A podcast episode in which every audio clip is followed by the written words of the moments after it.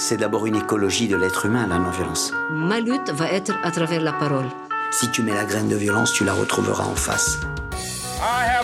Ne jamais obéir. Urgence climatique, justice sociale. D'abord dénoncer le système. Mobilisation citoyenne. On ne peut pas être dans la violence et l'humanisme à la fois.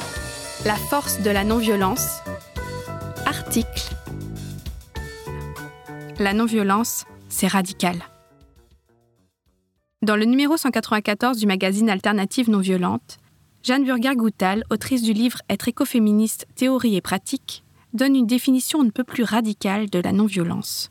Être non-violent, ce n'est pas seulement s'abstenir des formes les plus brutales d'agression à l'égard des êtres vulnérables, c'est se désengager de tout rapport de domination, même le plus subtil, le plus insidieux, le plus masqué. Si l'on entend le mot radicalité comme étant relatif à la racine et à l'essence de quelque chose, la non-violence semble être le moyen le plus radical de s'opposer à toute forme de domination, puisque les personnes qui s'en réclament ne font pas que rejeter la domination, elles veulent l'extirper d'elles-mêmes, de leurs actes, de leurs relations à autrui et au monde. Elles s'attaquent aux causes profondes de la violence, dont l'origine même prend sa source dans la domination, qui de tout temps l'a utilisée comme unique moyen de maintenir son pouvoir. Violence et domination sont consubstantielles. Alors que dire de la contre-violence et de cette radicalité révolutionnaire, comprenons violente, que certains et certaines réclament? La contre-violence peut être un moyen radical, c'est vrai, de renverser un régime. Plus radical que la stratégie non violente? Je ne le crois pas. Elle ne fait qu'utiliser les mêmes armes et reproduire du même. Son efficacité n'est qu'à courte vue. Ou pour reprendre les propos de Sébastien Kalischa dans l'ouvrage du collectif Désobéissance libertaire intitulé Une critique anarchiste de la justification de la violence, certains militantes militants légitiment leur propre recours à la violence en renvoyant à la violence de l'État. Ce ne sont plus ici la société sans domination ni les principes anarchistes qui définissent les moyens et qui servent de ligne directrice pour orienter la pratique émancipatrice, mais c'est l'État qui détermine les règles du jeu. Or, la violence est l'une des conditions préliminaires et l'une des racines de toutes les choses que les anarchistes combattent si passionnément, que ce soit la domination, la hiérarchie, l'inégalité, l'exploitation. Voilà pourquoi il faut critiquer de façon radicale la violence, et cela doit même être la condition préliminaire de toute critique fondamentale de la domination et de l'inégalité.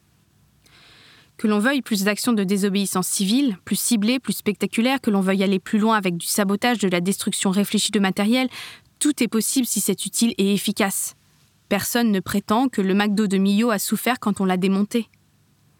Mais céder à la destruction irréfléchie, s'attaquer à l'intégrité physique et à la dignité des personnes Non. Si désespérés que nous soyons, la fin ne justifie pas les moyens. Des moyens corrompus donneront un pouvoir corrompu.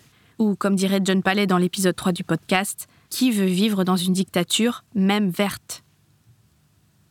La dernière campagne de Non-Violence 21 s'intitule justement La non-violence, c'est radical. Cette association s'attache depuis 2001 à financer, soutenir et promouvoir des projets à caractère non violent et la culture de la non-violence au XXIe siècle en France et dans le monde. Dans le cadre de cette campagne, elle propose actuellement une exposition pour laquelle 12 affiches ont été créées en partenariat avec l'École des métiers de l'information de Paris en vue d'illustrer un aspect de la non-violence et 12 comptes rendus d'action en vue d'interpeller sur l'efficacité de celle-ci les faucheurs volontaires, les paysans du Larzac, les voleurs de chaises, l'action Bloquons la République des pollueurs, la résistance en RDA, le mouvement Solidaire Notch en Pologne, les brigades pour la paix au Kenya sont des exemples parmi tant d'autres des capacités de l'action non violente à renverser un rapport de force, aboutissant à des changements réels sur le plan politique et social. Pour tout savoir de cette campagne et la soutenir, rendez-vous sur le lien inscrit dans l'article. Mais si la non-violence est radicale, peut-on et faut-il être radicalement non violent À la suite de Jean-Marie Muller, il me semble nécessaire de rappeler que la non-violence absolue n'existe pas et qu'il serait bien dommageable de prétendre le contraire. Comme il l'affirme dans son livre Entrer dans l'âge de la non-violence, il est insensé de prétendre vivre dans la non-violence absolue, c'est-à-dire selon l'étymologie latine de ce mot, délié de la réalité. Aspirons plutôt à vivre une non-violence relative, c'est-à-dire selon l'étymologie de ce mot, reliés à la réalité. Dans l'urgence de l'action, certains compromis peuvent être nécessaires qui amènent à faire sa part de violence. Le défi sera toujours de réduire cette part dans toute la mesure du possible. La règle, s'il doit y en avoir une, serait donc de préserver, sauvegarder, sauver ce qui est vivant en nous et autour de nous. Il ne s'agit pas d'accepter de se faire tuer ou violer. Je le précise car certains ou certaines font encore cet amalgame à propos de la non-violence. Amalgame entretenu par la couverture médiatique qui lui est offerte. Quand on sait toute la radicalité de celle-ci, le courage qu'elle exige, les militants morts, fichés ou mis en prison qui ont agi selon des principes non violents, il est insupportable d'entendre la récupération dont elle fait l'objet régulièrement, à seule fin de maintenir en place des dirigeants et des instances qui perpétuent la violence institutionnelle et toutes sortes de violences systémiques, et qui nous demanderaient de nous tenir bien sages en appelant ça de la non-violence.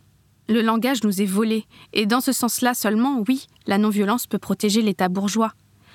Mais si nous revenons au sens radical de ce qu'elle est, le refus de coopérer à quoi que ce soit qui porte atteinte aux vivants, nous comprenons que nous assistons encore une fois à une inversion complète du sens des mots et des valeurs qui leur sont réellement attachées, inversion dont notre société du spectacle est devenue championne. Cela ne doit pas empêcher celles et ceux qui aspirent à la justice sociale et climatique, à d'autres formes de gouvernance, d'autres moyens pour entrer en relation et régler des conflits, de rester droit dans leurs bottes. Oui, la non-violence est radicale parce qu'elle propose de penser l'histoire au travers d'une philosophie et d'agir sur l'histoire au travers de stratégies d'action. Elle propose d'entrer dans une culture nouvelle. Elle revient à la racine de notre humanité pour tracer un nouveau chemin. Comme dirait Jean-Marie Muller, le réalisme comme la sagesse nous invite à préférer le risque de la non-violence au risque de la violence, à considérer la violence comme étant d'un autre âge, préhistorique. L'humanité est mise au défi d'inventer une autre histoire, de sortir de la préhistoire et d'entrer dans l'âge de la non-violence.